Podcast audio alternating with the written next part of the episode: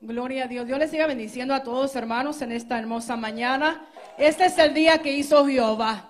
Nos alegraremos y nos regocijaremos en el Señor, ya que esta enseñanza tratará también en la, en la primera parte sobre el liderazgo, los ancianos que son los pastores, pues es necesario, si es menester, que todo aquel que milita, ¿verdad? En la obra del Señor, pues busque la preparación, busque la llenura del Señor para que así podamos seguir hacia adelante. Y la grey del Señor, que son ustedes, compuesta, ¿verdad? Por los, los que tienen más tiempo, los que van llegando, eh, compuesta por diferentes, eh, se puede decir, denominaciones, culturas, pues estamos todos aquí solo con un fin. ¿Sabe cuál es el fin? ¿Sabe cuál es la meta?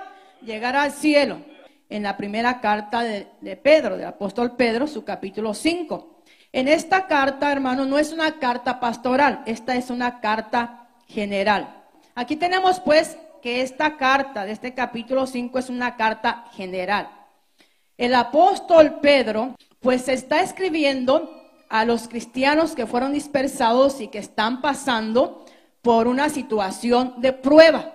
Están siendo probados. Y aquí en esta enseñanza también, el llamado después de, esta primera parte que hace el apóstol a los creyentes es a soportar la prueba. Pero bueno, vamos paso a paso. Vamos a la primera parte de la enseñanza. Y la primera parte de la enseñanza dice lo que se necesita para ser un líder cristiano. Y ya tenemos aquí verso 1 al verso 4. El apóstol, el apóstol Pedro, perdón, el apóstol Pedro es este hombre o ese líder que fue parte de los doce. Pero no solamente fue parte de los doce, el apóstol Pedro fue parte de los tres más cercanos al Señor Jesús. Entre los tres más cercanos estuvo el apóstol Pedro. Y el apóstol Pedro nos enseña en esta primera parte, es la parte A y la parte, la parte A y la parte B, una experiencia que transforma vidas. Y después un llamado a apacentar la grey de Dios. En este, en este llamado que el Señor hace a través del apóstol, a apacentar la grey del Señor, pues definitivamente no se puede hacer y no se puede lograr si primero uno no ha pasado por la primera parte o la primera etapa, una experiencia que nos ha transformado. Dice, una experiencia que transforma vidas. Verso 1 en adelante del capítulo 5. Nadie puede servir al Señor, nadie puede desarrollar ninguna labor, ningún ministerio, ningún cargo, si primero no ha pasado por una experiencia personal, una experiencia genuina con nuestro Dios. No se podría de ninguna manera servir a Dios, de ninguna forma, hacer las cosas de Dios, porque para el servicio al Señor se requiere de una experiencia con Él. Ya tener una experiencia con Él, pues ya Dios va a la medida que uno se va entregando al Señor, Dios va capacitando al creyente, Dios va eh, ¿verdad? Eh, pues separando también, puedo usar esta palabra, separando aquellos que Él sabe que le van a servir y que Él quiere que le sirvan de una manera, podríamos decir, diferente, ya no como una simple oveja, sino como un llamado, con un llamado, con un ministerio.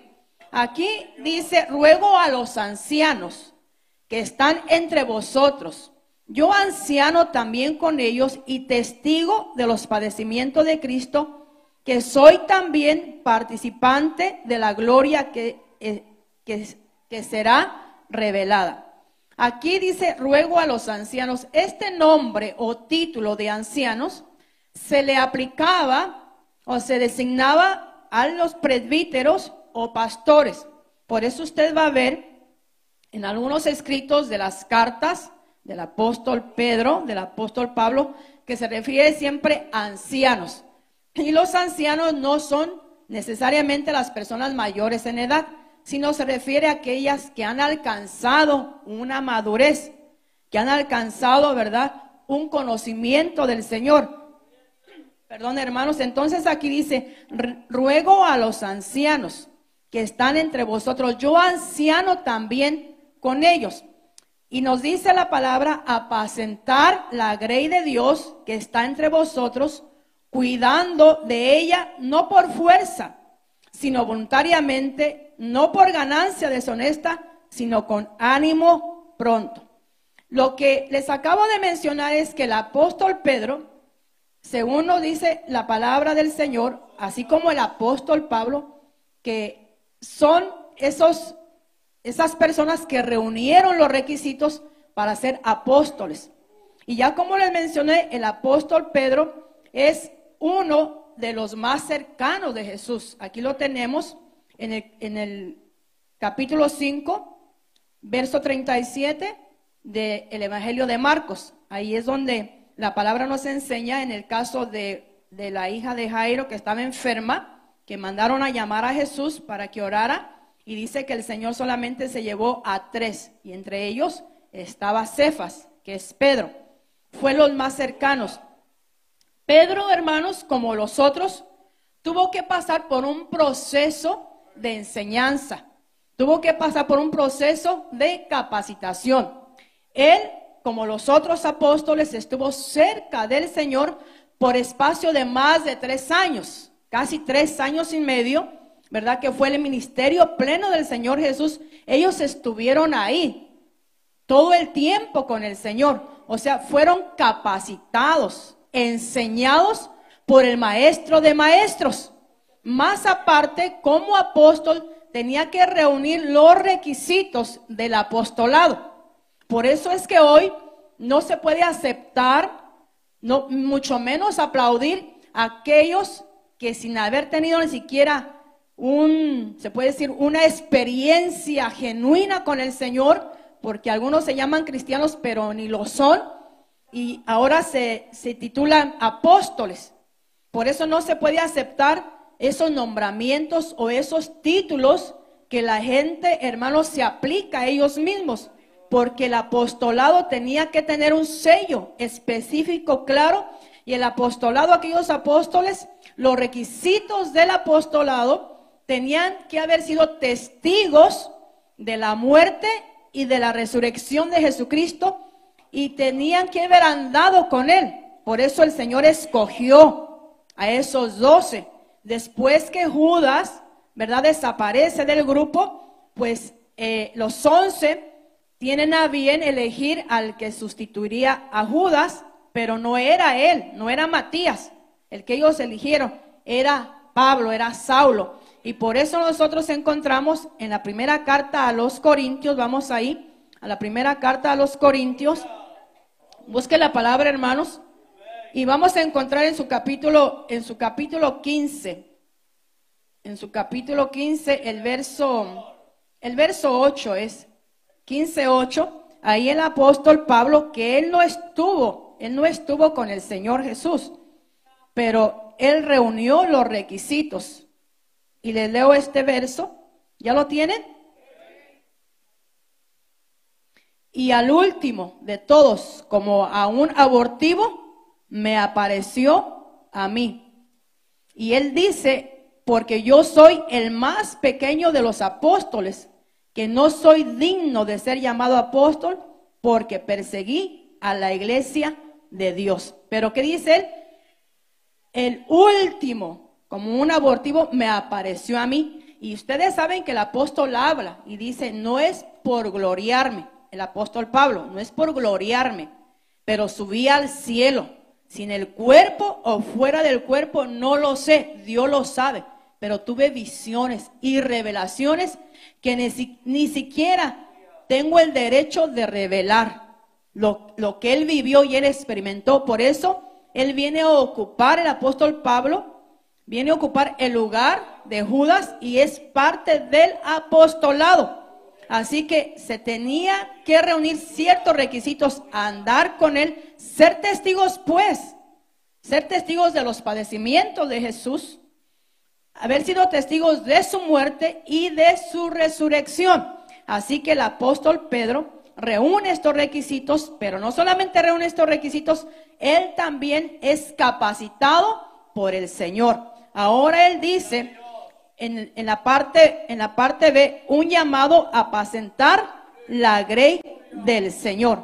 Dios hace un llamado a todos aquellos que estamos al frente de la iglesia o de las congregaciones a apacentar la grey del Señor y dice que lo hagamos con ánimo pronto. Y nos y el apóstol, se puede decir, me incluyo yo aquí, el apóstol nos pide a nosotros, que yo me puedo incluir, nos pide a nosotros que lo hagamos por amor. Que no lo hagamos como teniendo señorío, porque no somos señores de la iglesia, no somos jefes de la iglesia. Por eso dice a los ancianos que están entre vosotros y hace esa, se puede decir, esa anotación, no sobre vosotros, que están entre vosotros.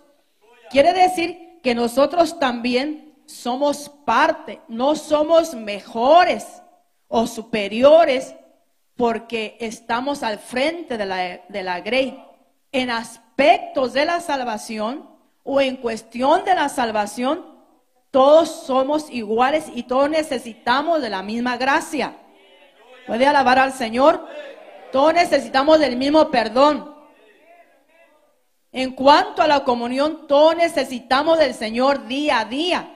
Ahora, Dios nos ha puesto al frente de la grey para pastorearla con temor. Y ya, si nosotros vamos, lo que es a la cita, perdón, a una cita que, que tengo aquí, que es la cita de Juan, capítulo 21, no la voy a leer para no, no, no usar más tiempo del debido.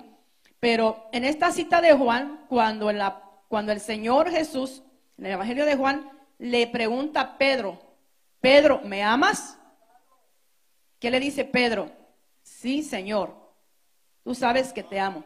Viene la pregunta una segunda vez, Pedro, ¿me amas? ¿Qué le dice Pedro?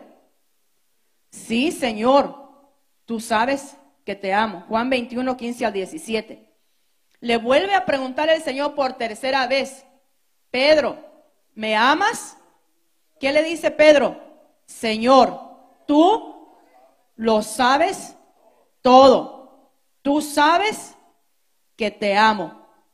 Y él se entristeció porque el Señor por tercera vez le preguntó que si le amaba. Él se entristeció y le dijo, Señor, tú lo sabes todo. ¿Por qué Jesús lleva a Pedro a expresar esta verdad y esta confesión, porque Pedro iba a ser llamado a pastorear la grey del Señor y tenía que hacerlo por amor. Porque si no hay amor, ese verdadero amor genuino, uno no lo hace, ese amor a Dios y a las vidas, a las almas. Usted sabe que hoy en día se sobran los líderes religiosos, se sobran los pastores y se sobra la gente que busca estas posiciones, pero que hay en los corazones de estas personas. Buscan algunos fama, o sea, buscan renombre, ser vistos, ser populares, buscan dinero, buscan enriquecerse, porque hoy para muchos el pastorado es un negocio. ¿Usted sabe? que para muchos el pastorado ahora es un negocio. Entonces, el pastorado no es un negocio.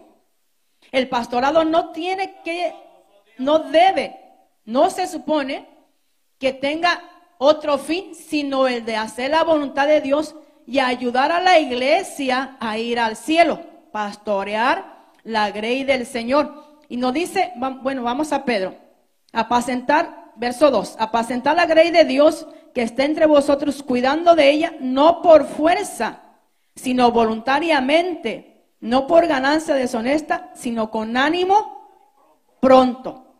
Así, así es como el Señor quiere que nosotros lo hagamos. Dios se agradará de nosotros y el Señor está dispuesto a ayudarnos a hacerlo, porque solos no podemos.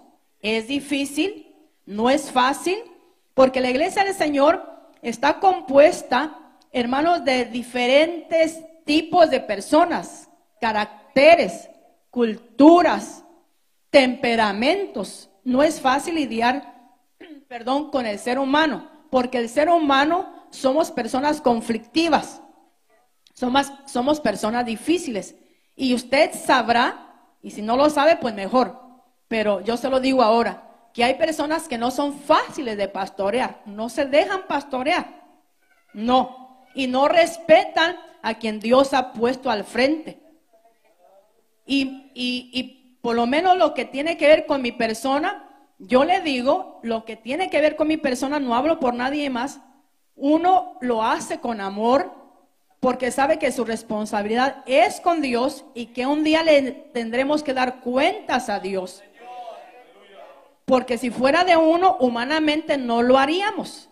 Porque ¿quién quiere tener conflictos con las personas? ¿Quién quiere estar en situaciones diarias, continuas? Porque cuando no es uno, es otro. ¿Quién no quiere tener paz y vivir su vida tranquilo y olvidarse de la gente y que cada quien viva su vida, haga como quiera? Si quiere servir, sirva. Si no quiere servir, no sirva. Si se quiere consagrar, consagre. Si, no se quiere consagrar, no se consagre. Ya cada cual agarre su camino, haga su vida, sirva si quiere. Y así pudiera pensar uno y así hacer.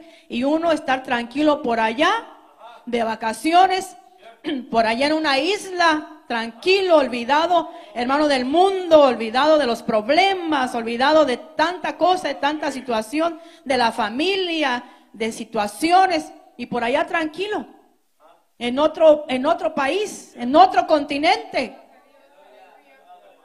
¿Quién no, ¿Quién no, quisiera estar en paz y no saber nada, ni tener que ver nada, ni lidiar con problemas de nadie? Porque suficiente tenemos con los nuestros para cargarnos con los demás.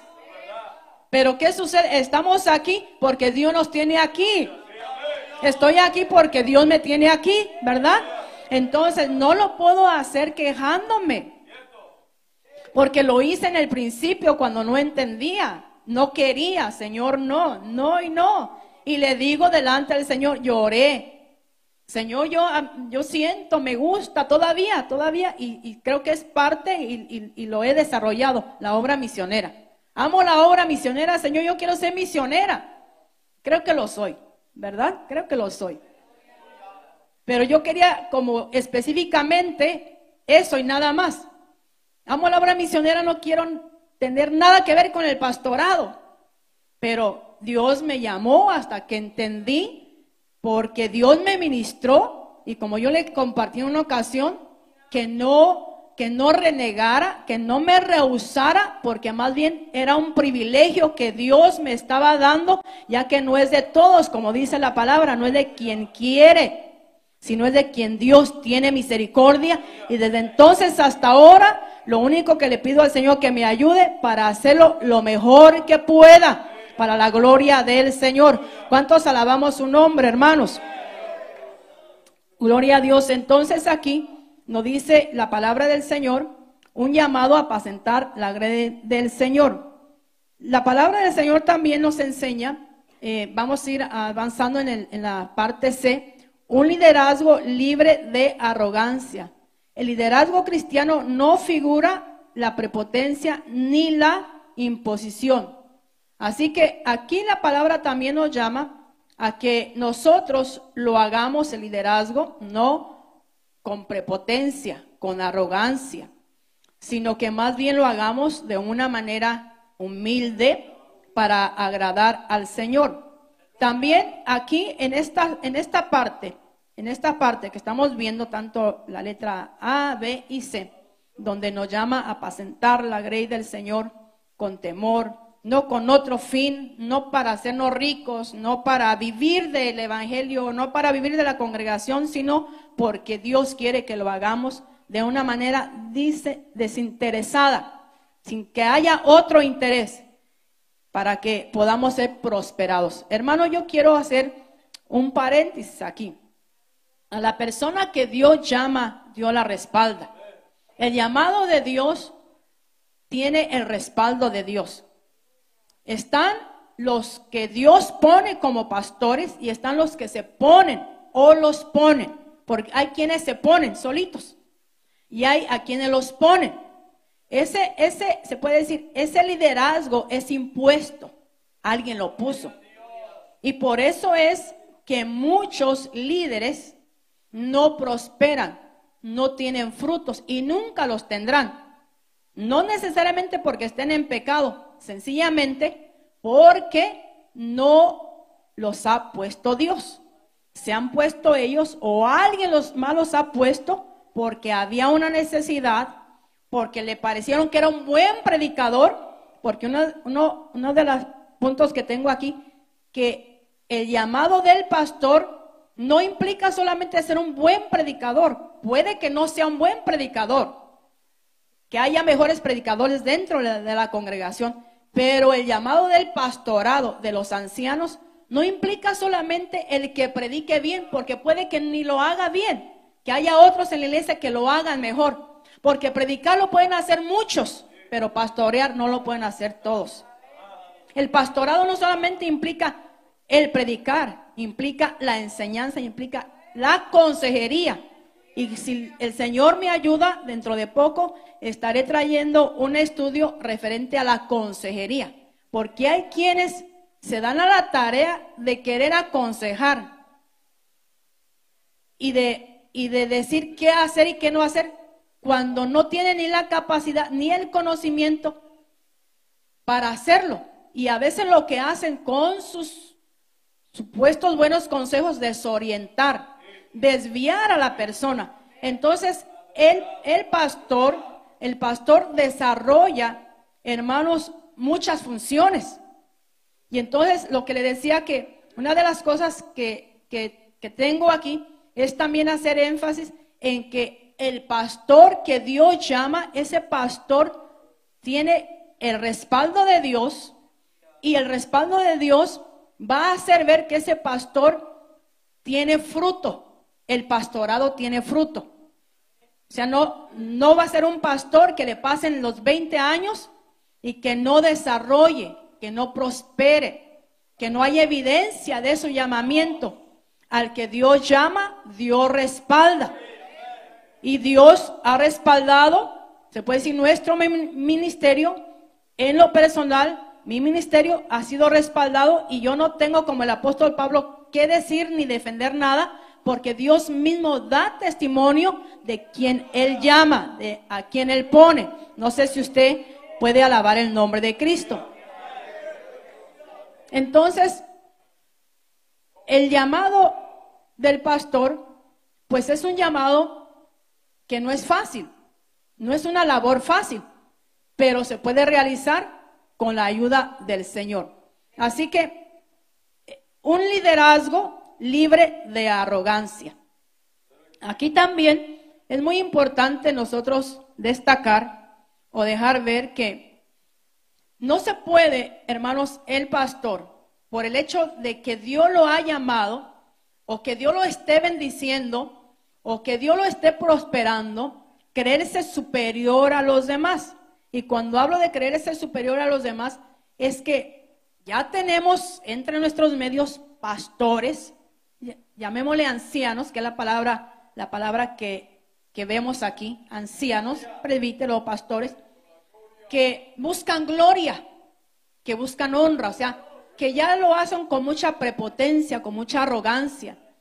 Ya, eh, ¿cómo le diré? Ya no quieren compartir con la congregación. No sé si usted sabe que los pastores modernos de hoy ya no saludan a la oveja. Sabía de, pastores así, ya no saludan a la oveja, ya no se, ya no se, se mezclan entre el pueblo, ya traen guardaespaldas. Aparecen de no sé dónde por ahí y ya traen guardaespaldas y ya, ya no tienen contacto con el pueblo. Ya no se sientan a comer con el pueblo ya, ya llevan pues otro estilo de vida y ya se creen superiores, mejores, diferentes, porque Dios los ha llamado, porque tienen un liderazgo, porque tienen una posición y más si son bendecidos, pues ya exigen. Por eso dice no teniendo señorío, exigen no como señores, como jefes y usted escuchará a líderes o pastores que dicen, esta es mi iglesia.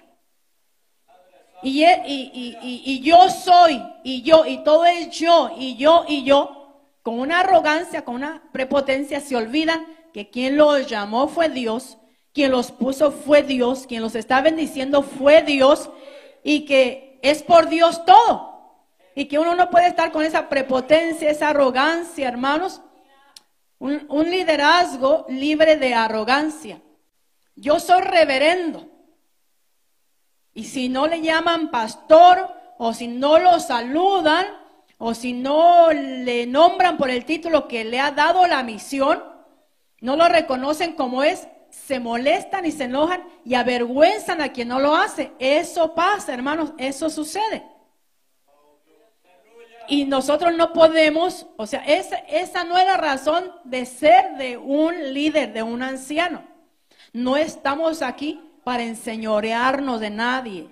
No somos señores de ustedes, por eso vuelvo y repito la frase que he venido repitiendo, la iglesia del Señor seguirá adelante, porque la iglesia del Señor somos el pueblo de Dios. Ustedes no son míos. O sea, se deben, me, deben un respeto, me deben, se puede decir, eh, pues un cariño, si así se pudiera decir, pero nada más ustedes son del Señor. Por eso yo les quiero decir en esta mañana y aprovecho ya que la enseñanza también se presta para eso. Por eso yo estoy muy tranquila, muy en paz con el Señor, porque uno hace lo que tiene que hacer. Uno predica la palabra, vienen las vidas, se salvan, uno las enseña, uno, uno las doctrina, uno las, las disipula. Y después que ya hayan alcanzado su madurez y que puedan buscar a Dios solitos, pues uno tiene el deber, como el pastor, el buen pastor de los pastores, de darles el alimento, el pasto, pues, de alimentar la grey del Señor. Y esto tiene que ver con preparación, con estudio de la palabra, con oración para traer el mensaje, que ese es el pan, ese es, ese es el alimento para darle a las ovejas, esa es la responsabilidad de uno. Una vez que el creyente o la oveja ha alcanzado ya el crecimiento, y a uno solamente le resta alimentarla. Y siga, sigamos por aquí, sigamos por aquí. Este es el camino, por aquí vamos. Todavía nos falta, todavía nos falta llegar. Pero a la vez que uno ha cumplido con esto, si de pronto la oveja, el creyente, tenga el tiempo que tenga, llámese como se llame, decide, hermanos, salir de la congregación, dice, yo me voy de aquí, ya yo me voy a otra iglesia, me voy a otro lugar, Dios lo bendiga, hermano. Sirva a Dios allá donde va, porque no son nuestras, son del Señor. Y si el Señor así lo permite y ellos así lo deciden, no podemos obligar a nadie. Yo no puedo obligar a nadie a que se quede en un lugar donde no quiere quedarse, donde no quiere que yo le pastoree. Y por eso yo le he dicho a hermanos, hermano, ¿usted tiene problema con que yo le pastoree? No. Ah, bueno, entonces, ¿cuál es su problema? ¿Cuál es su razón de usted querer salir de la congregación? Pues solamente me quiero ir, pues entonces Dios lo bendiga, Dios lo guarde, siga hacia adelante, pórtese bien, no ande hablando lo que no tiene que hablar, porque somos hermanos. Y cuando yo me lo encuentre, yo lo quiero saludar, Dios le bendiga, hermanos, porque son del Señor y yo he cumplido o hemos cumplido aquí con una labor con un trabajo y usted está hoy aquí. Yo lo quiero pastorear, pero usted también debe de dejar pastorearse, ¿verdad que sí? Pero si el día que usted decida, dice, yo no quiero más aquí, yo me voy, yo me voy de estado, me voy de país, me voy aquí a la esquina, me voy allá a la otra ciudad, hermano, muy bien váyase tranquilo sirviendo al Señor. No se vaya diciendo entonces después que aquí no está Dios. No se vaya diciendo después que aquí esto, que aquí lo otro, porque de eso Dios no se agrada. Y uno no va a aprobar eso, uno no va a aplaudir eso, porque estuvo tanto tiempo aquí, se estuvo alimentando tantos años aquí, se le trató bien aquí, a la vez que decide irse, ya toma otra actitud, ya son otras sus eh, son otras sus actitudes, pues eso no es del agrado del Señor. Todos queremos ir al cielo, todos queremos ir al Señor. Hagamos lo que es justo, lo que es recto, hermanos. Y Dios nos ayude. A toda la iglesia del Señor, Dios nos ayude. Y cuando digo toda la iglesia del Señor, donde quiera que estén, a servirle con temor. Nosotros tenemos una responsabilidad. Yo tengo una responsabilidad delante del Señor.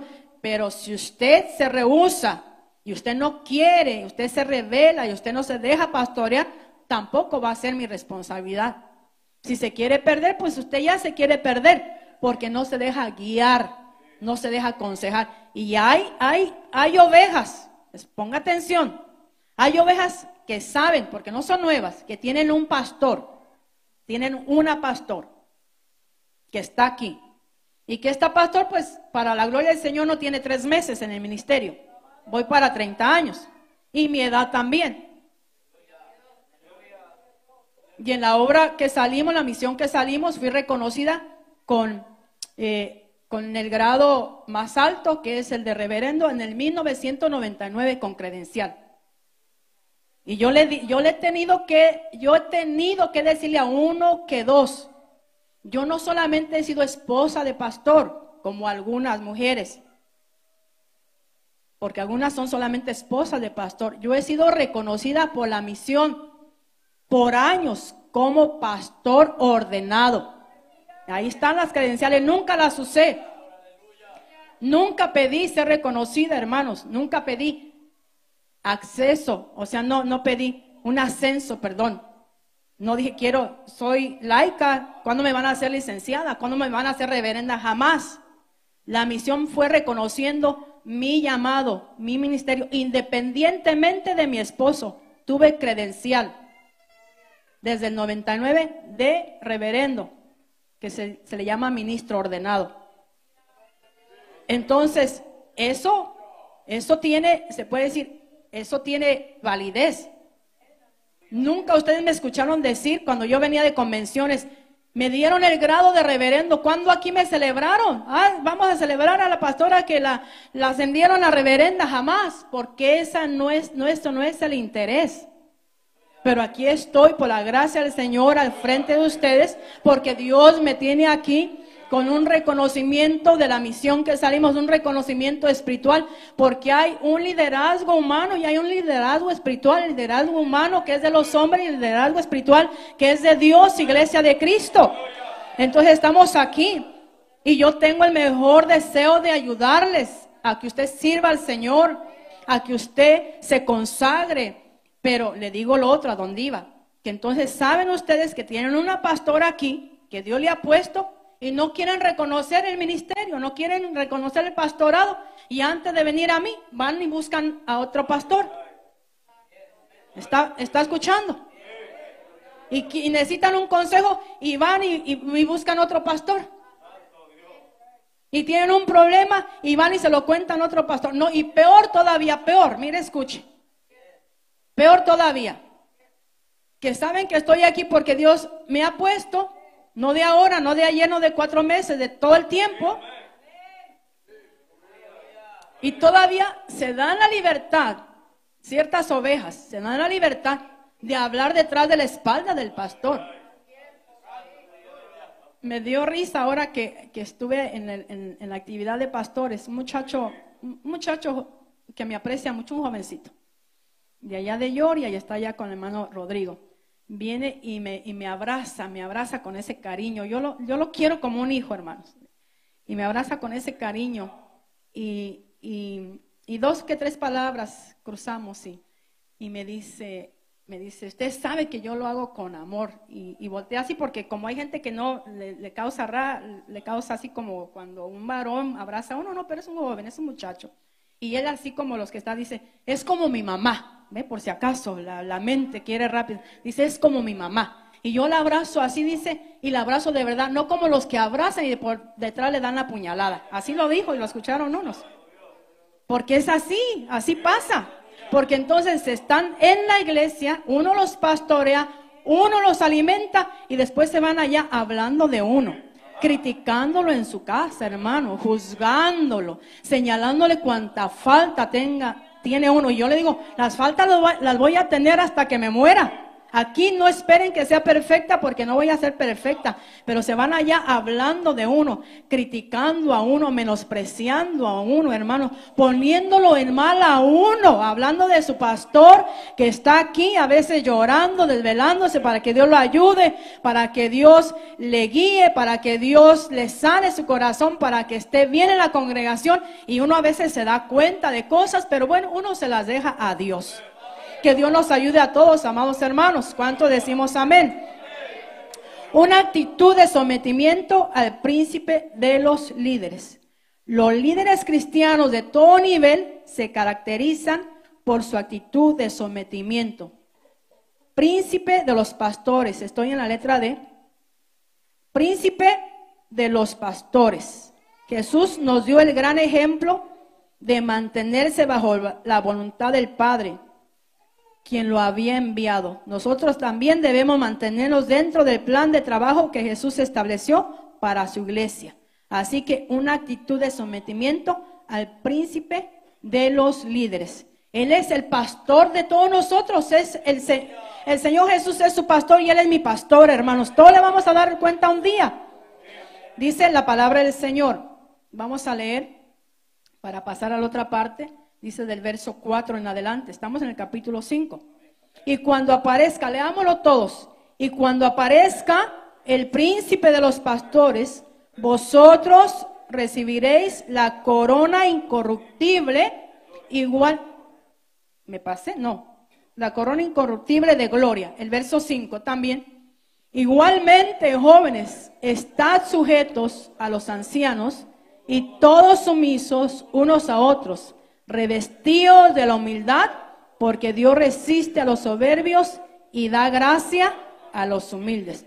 Así que leí esto porque vamos a la parte 2 y ya vamos a dejar esta primera parte. Una actitud de sometimiento al príncipe de los pastores. Todos estamos llamados a someternos los unos a los otros. O yo no puedo revelarme ante, ante el pastor de los pastores que es Dios, entregando, entregando la responsabilidad. Señor, sabes que ya me cansé. Ya yo no aguanto. Esta iglesia no. no. Y aparte, pues también hago otro paréntesis. Jamás en la vida hemos hablado de esta iglesia de una manera mala o negativa. Siempre donde íbamos hemos hablado bien de ustedes y no solamente por, por decir, no son solamente palabras. Siempre dijimos tenemos una bonita iglesia y es así, hermanos. Dios, gracias a su misericordia, nos dio a pastorear una bonita iglesia. No quiere decir que uno que otro, pero eso siempre va a ser. Eso está de más decirlo. Pero yo no me puedo, ¿verdad? quejar contra Dios, renegar y no someterme a la voluntad de Dios, a lo que Dios ha querido para mí, decir, ahí entrego, como dicen, ahí tiro la toalla, Señor. Ya búscate otro, ponga otro, ya me cansé. Como dijo Moisés y dije la otra vez, si tú no haces algo, Señor, mejor quítame la vida. Y uno de pronto así dice, Señor, haz algo. Yo no puedo. Señor, haz algo. Si tú no haces algo, entonces, pues quítame la vida ya, mejor. Porque hay cosas que uno no puede hacer. Hay cosas que uno no va a resolver, pero Dios las puede resolver. Pero también ustedes deben de estar bajo esa sumisión al pastorado. Bendito sea el Señor. ¿Cuánto dicen amén? Sí, bueno, qué bueno. Gloria al Señor. Así que la otra parte, parte 2, la tenemos ahí, la parte 2 que dice.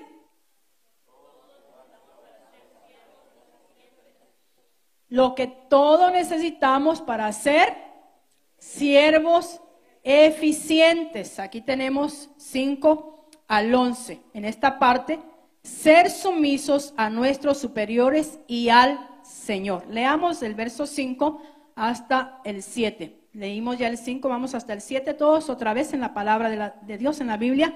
Igualmente jóvenes, están sujetos a los ancianos y todos sumisos los unos a los otros, revestidos de humildad, porque Dios resiste a los soberbios y da gracia a los humildes.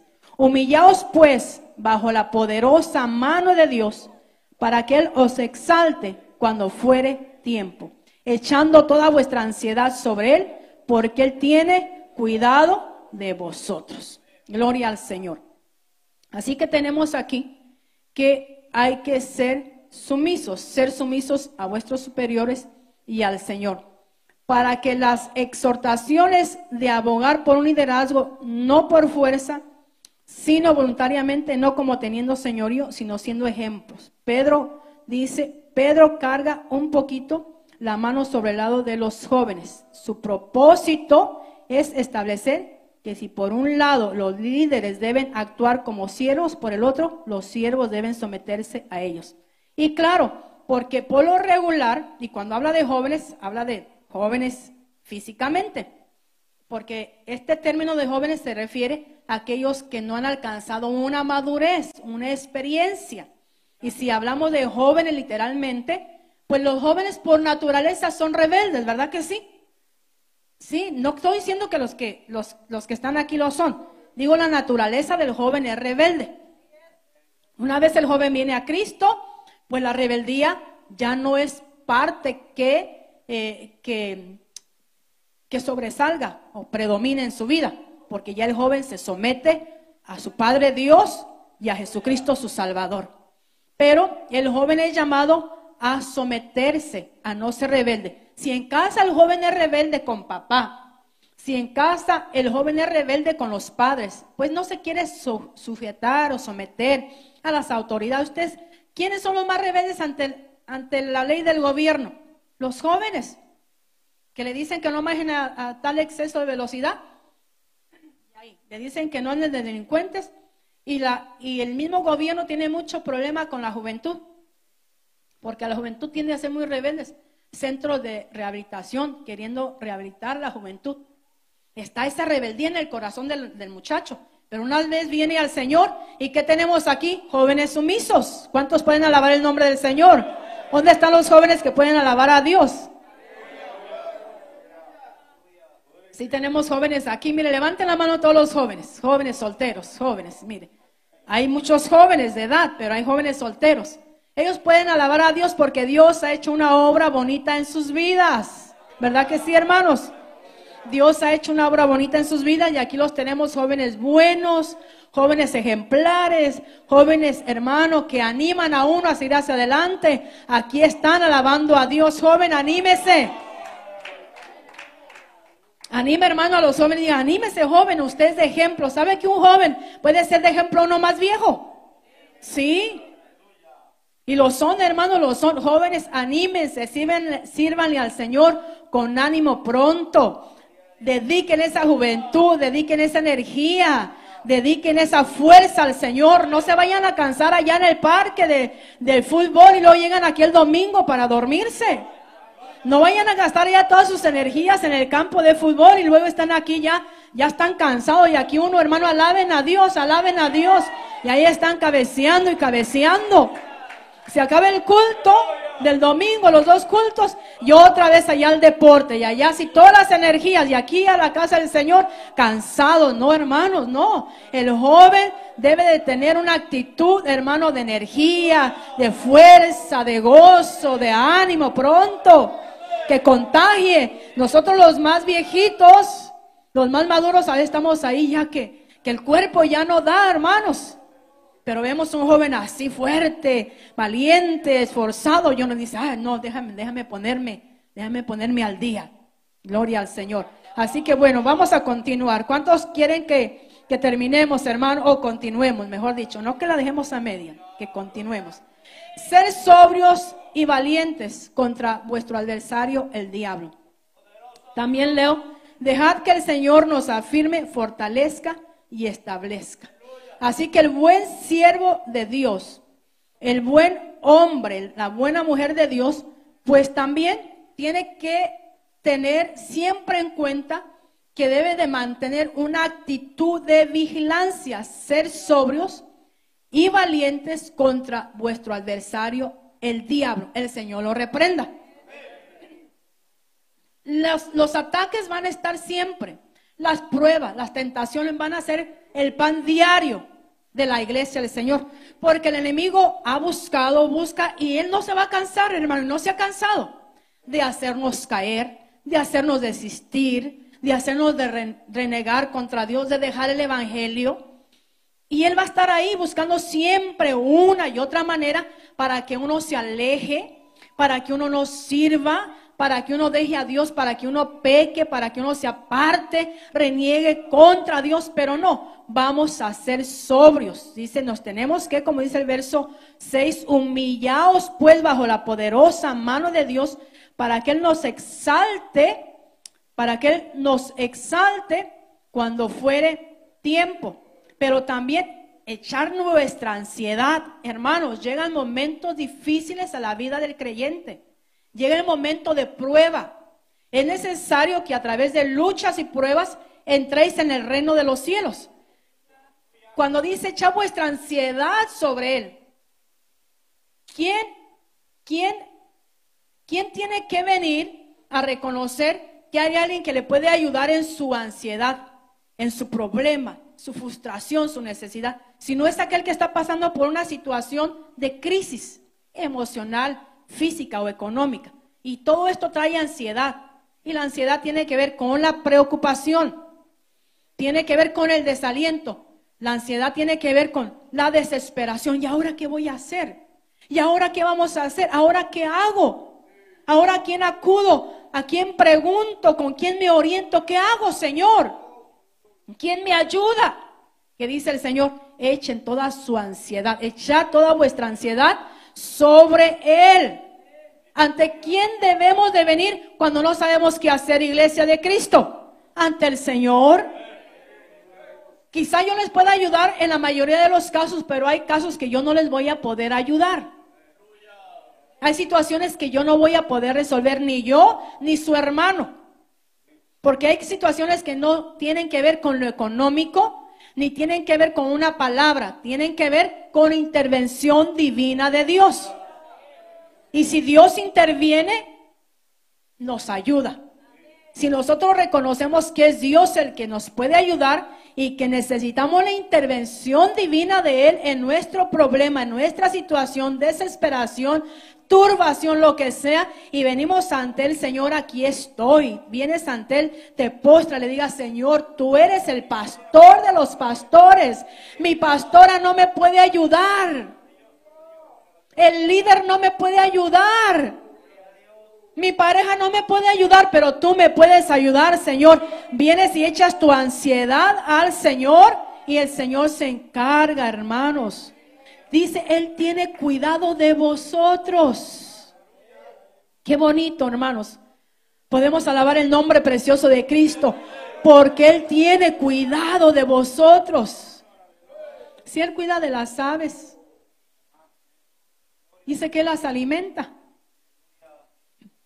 Y yo les he contado tantas experiencias y yo sé que he contado una más de una vez que había una mujer anciana ya que estaba pasando por una necesidad muy fuerte económicamente y ella oraba en, en provincia y pasaban siempre unos muchachos que eran vecinos y dice que ella siempre oraba, Señor, súpleme, súpleme, yo sé que tú me vas a suplir, Señor.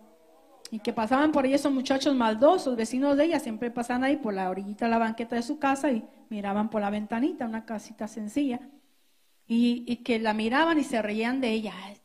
De esta de verdad cree que Dios le va a suplir. Señor, súpreme, tú sabes que Dios me va a suplir. Tú sabes, Señor, súpreme, yo sé que tú me vas a suplir. Un día dijeron los muchachos, vamos, vamos a hacerle creer que Dios le suplió, vamos a comprarle, vamos a hacer una compra y se la ponemos ahí, vas a ver que ella va a creer que fue Dios. Y fueron allá, hicieron una pequeña compra, se le pusieron una bolsita y se la pusieron ahí tras la ventanita que tenía donde mira, y ahí se la pusieron y estaban y estaban ahí ellos esperando, ¿verdad? A ver qué ella iba a hacer cuando viera aquella comprita y pensara que Dios le suplió. Y ellos muertos de la risa, cuando Señor, gracias porque tú me supliste. Y ellos muertos de la risa, te dije que iba a creer que Dios le suplió. Mire, mire nada más. Pero Dios suple, hermanos. Dios suple, cuida de las aves. Y si cuida de las aves, ¿cómo no va a cuidar de nosotros? Pero hay que tener paciencia y no salir corriendo. Hermano, la prueba, la prueba requiere de paciencia. La prueba requiere de dependencia de Dios. La prueba requiere de confianza en Dios. Y a su tiempo, hermanos, Dios nos mostrará que Él está, bueno, ya lo sabemos, pero si todavía hay duda, Dios se encargará de mostrar que Él no nos ha dejado. Él sigue con su iglesia, con cada uno de nosotros. Alabe el nombre precioso de nuestro Señor y Salvador Jesucristo. A Él gloria, honra y alabanza. Bueno, nos quedamos, tenemos hasta el verso, hasta el verso 10 y estamos en el verso 7. Terminamos la lectura 8, 9 y 10. Sed sobrios y velad, porque vuestro adversario el diablo, como león rugiente, anda alrededor buscando a quien devorar, al cual resistir firmes en la fe, sabiendo que los mismos padecimientos se van cumpliendo en vuestros hermanos en todo el mundo. Mas leamos todos el verso, el verso 10 y 11 para, para ir concluyendo. Y de hecho concluimos. Leamos todos, verso 10 y 11. Mas el Dios de toda gracia, que nos llamó a su gloria eterna en Jesucristo, después que hayáis padecido un poco de tiempo, el mismo os perfeccione, afirme, fortalezca y establezca. A Él sea la gloria, el imperio por los siglos de los siglos. Y dice la iglesia, amén. Y ese amén significa así sea. ¿Cuánto decimos que así sea? Pero mire el verso 10. Mas el Dios de toda gracia, que os llamó a su gloria eterna. Mire, mire la palabra gloria eterna. Hoy padecemos, hoy somos perseguidos, ni nosotros mismos entendemos ciertas cosas. Postrera, lo ha vivido la iglesia primitiva. La persecución, el sufrimiento, el acoso, hermano, los cristianos que fueron expuestos, sus vidas fueron expuestas a ser devorados por los leones en el Coliseo romano, por los emperadores. La iglesia que las catacumbas murió allá, hermanos, bajo tierra, en esas catacumbas. La iglesia perseguida, aserrados. ¿Sabe que nosotros casi siempre leemos la primera parte de Hebreos 11, los héroes de la fe, taparon boca de leones, como Daniel, apagaron fuegos impetuosos. Pero la otra parte dice, hay otra parte. ¿Y sabe qué dice la otra parte? Acerrados, vituperados. Dice, esperando, esperando ser librados, pero no fueron librados. La iglesia ha sido perseguida toda la vida. A Esteban lo mataron a pedradas, lo apedrearon el primer martes de la iglesia. Y tenemos una historia, hermanos, de la iglesia del Señor. Y hoy nosotros estamos tan cómodos, tan felices. Y que el hermano no me habla. Y ya, hermanos, nos atufamos, nos enojamos. No queremos servir al Señor. No queremos venir a la iglesia por esta prueba. Soporte las aflicciones, hermano. Son parte del proceso del creyente. Pidámosle a Dios que nos ayude y nos fortalezca, dice, dice la gloria eterna. Nos llamó a su gloria eterna en Jesucristo. Después, dice después, mire, está en el verso 10. En ese, con eso estamos terminando. Después que hayáis padecido, como dice, un poco de tiempo. Y como el Señor dice que para Él un día es como Mil años y mil años como un día. El Señor dice que un poco de tiempo. Pues no sé qué será ese poco de tiempo. A lo mejor una semana. No sé si meses. A lo mejor años. Y uno dice, ya, ya no puedo, ya no puedo. Y el apóstol Pablo dijo, Señor, quítame este aguijón. Y uno dice que era esto, que una enfermedad, que cada quien, ¿verdad? Según cree, o según los eruditos, los estudiosos. Pero la Biblia no especifica qué era pero era un aguijón que tenía. Y el Señor le dijo, no, no se te va a quitar, ahí se te va a dejar. Bástete mi gracia, porque mi poder se perfecciona. Así que después que hayáis padecido un poco de tiempo, Él mismo, o sea, Dios mismo os perfeccione. Perfectos hoy no somos, pero un día Él lo va a hacer afirme, Él nos afirme, hermanos. Hay quienes necesitan que Dios los afirme en su mente, en su corazón.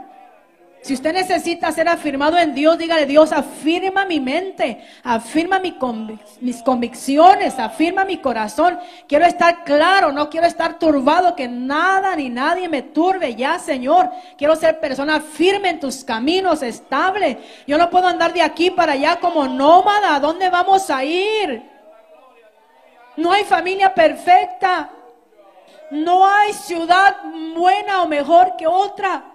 En el mejor vecindario lo pueden robar. Y en la mejor ciudad le puede ir peor que en el peor de los barrios. Nuestros primeros años no, no vivimos en los mejores barrios, catalogados, ¿no? Yo no lo estoy, yo no lo estoy calificando, catalogados en la ciudad como peores y mejores barrios. No vivimos en los mejores barrios. Se puede decir que vivimos en los peores. Y cree que en esos peores, en esos peores barrios, Dios nos entregó a la maldad o a que hicieran lo malo con nosotros. No, Dios nos guardó, hermanos, Dios nos ayudó. Y yo no tengo que decir nada de ninguna raza, ni de morenos, ni de hispanos, ni de asiáticos, porque, hermanos, Dios nos ha guardado y yo sé que todas estas personas Dios las ama. Y que si están en una vida de delincuencia, hermano, de drogas, hay que orar por ellos y uno hay que ponerse en la mano del Señor para que Dios lo libre de estas situaciones. Y si de pronto Dios no nos quiere librar y nos rompen el carro, nos roban el dinero, pues el Señor dijo, no temáis a los que matan el cuerpo. Temed a aquel que tiene el poder de matar el cuerpo y echar el arma en el infierno. Así que eso es terrenal. Y, te, y dice la palabra, Después que habéis padecido un poco de tiempo, Él mismo os perfeccione, afirme, fortalezca y establezca. A Él sea la gloria, el imperio, por los siglos de los siglos. ¿Cómo decimos? Amén. Un liderazgo de servicio. ¿Cuántos queremos seguir sirviendo al Señor? Sí, hermanos, ¿cuántos queremos seguir hasta que el Señor lo permita, sirviendo al Señor. Y servirle al Señor es algo hermoso, es algo digno, es, algo bonito, es algo, es algo divino que nosotros no somos dignos. Servirle al Señor es lo mejor. Usted tiene alguna gratificación de su empresa, su compañía, por ser el mejor empleado, porque llegó temprano, porque no faltó ningún día. Gloria a Dios, qué bueno, porque está dando ese buen testimonio allá en su empresa pero también sírvale al Señor fielmente, sujetándose, respetándonos unos a otros. Todos debemos respeto, los jóvenes a los mayores y los mayores a los jóvenes. Si aplicamos estos principios, hermano, la iglesia seguirá adelante con buenos principios, buenos modales y aplicamos la palabra de un gran líder de México, el de el respeto al derecho ajeno es la paz. Respetémonos. Y no tenemos que mencionar ni estos hombres porque tenemos la palabra. Pero son frases célebres, hermano, que nos enseñan que son verdades que debemos de aplicar a nuestras vidas.